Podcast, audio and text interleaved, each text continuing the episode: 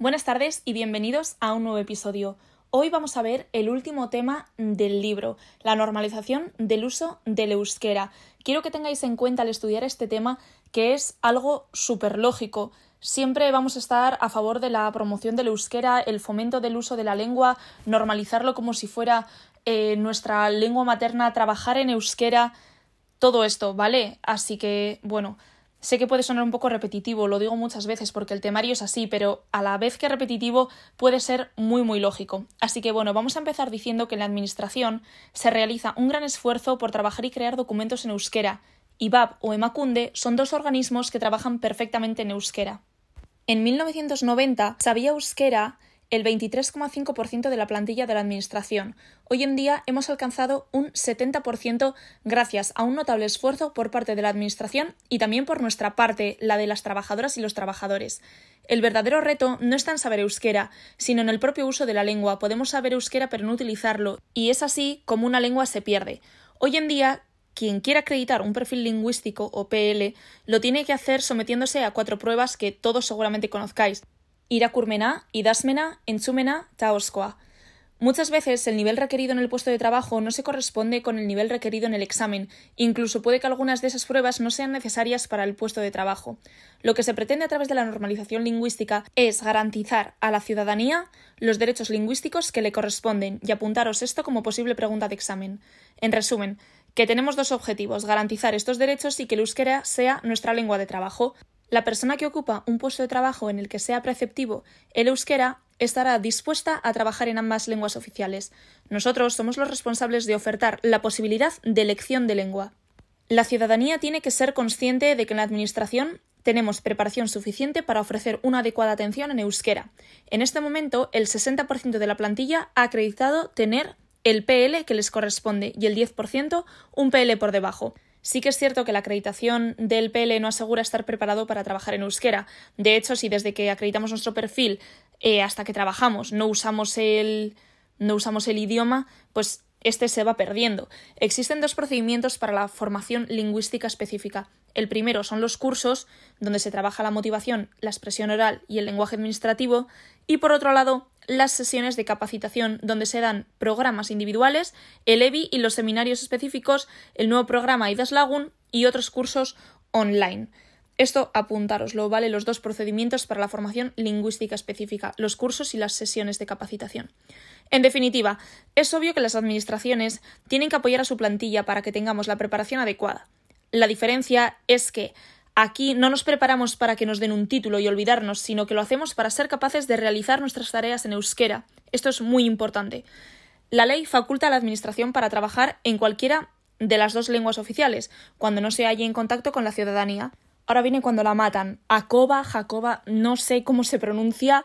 Yo pensaba que el Jacoba era una especie de tejido, pero bueno, es la comisión de coordinación de las administraciones públicas en materia lingüística, ¿vale? Y pretende impulsar las comunicaciones en euskera para fomentar el euskera en las relaciones interinstitucionales.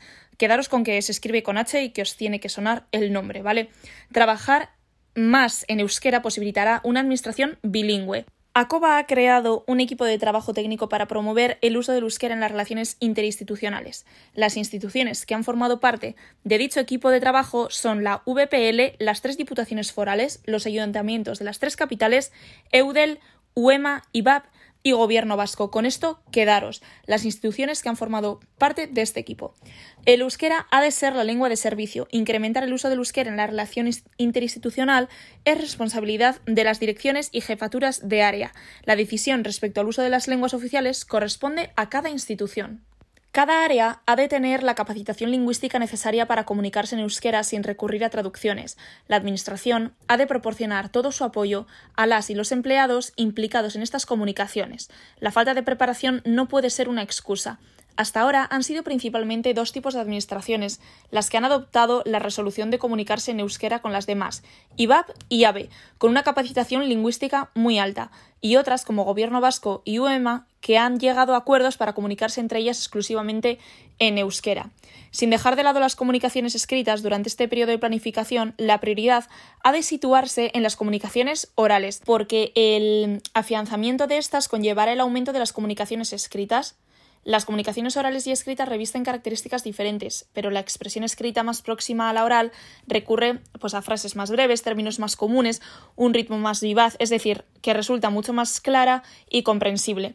Es preciso impulsar el uso oral del euskera como lengua de trabajo.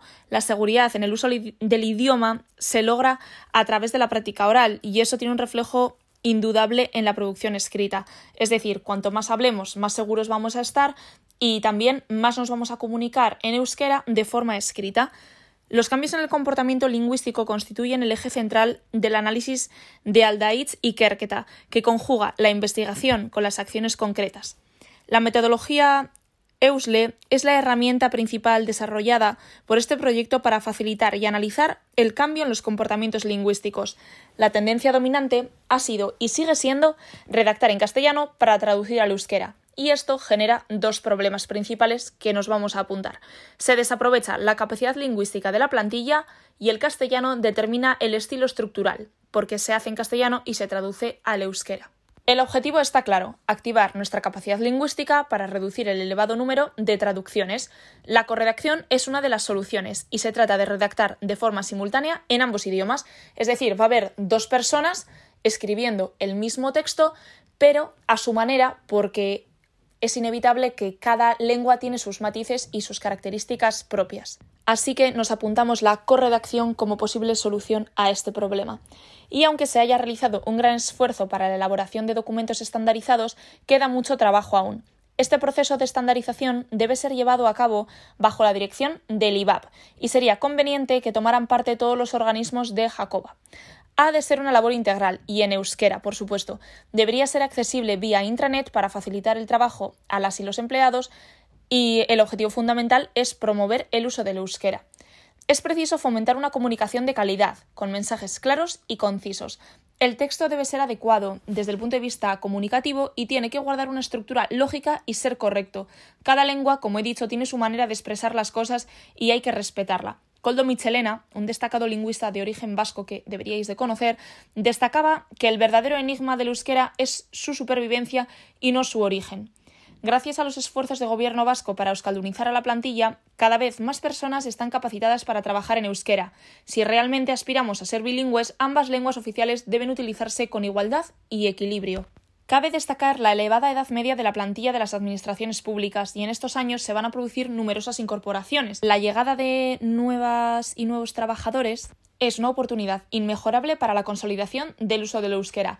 El objetivo es que las nuevas incorporaciones desarrollen su trabajo en euskera con naturalidad. Si nos damos cuenta, las últimas generaciones se han formado íntegramente en el colegio, tanto en bachiller incluido y en la universidad, en euskera. Personal es el primer departamento que se entera de las nuevas incorporaciones ¿no? en una administración. La secuencia de acogida es la siguiente. Director o directora, jefa, jefe de servicio y el técnico o la técnica de euskera. El director o jefe de servicio recibirán a la persona en euskera. La técnico o el técnico de euskera le recibirá y en el transcurso de los cinco primeros días le ha de comunicar lo siguiente el perfil lingüístico, la fecha de preceptividad, las características y objetivos lingüísticos del área, así como los objetivos del plan y los criterios de las lenguas oficiales. Se instalará el sistema operativo en euskera, es decir, que nosotros nos podamos meter en el ordenador y esté todo en euskera y podamos gestionar eso, no que todo el sistema esté en castellano y luego vayamos a redactar un texto en euskera, por unificar un poco porque sea todo homogéneo, más que nada. Recibir una información generalista en euskera resulta tan valioso para la normalización como la acreditación del perfil lingüístico. Se ha de adoptar medidas para recibir esta formación en euskera. En Gobierno vasco, por lo general, están previstas 40 horas anuales para la formación de los empleados y las empleadas, pero deberían quedar exentas de las formaciones las personas que eligieran recibir los cursos de formación generalista en euskera cuando el IBAB los oferte en ambas lenguas, en castellano y en euskera. Y así hemos terminado el último tema del libro. Espero que os haya servido. Para mí también es absolutamente nuevo este tema, así que espero que hayamos aprendido algo por esta vez. Ondo y San y a estudiar. Acordaros, Instagram, arroba polis.podcast. Vamos a seguir con las preguntas que he visto que os han parecido interesantes. Hay que darle caña a ese temario, ¿eh?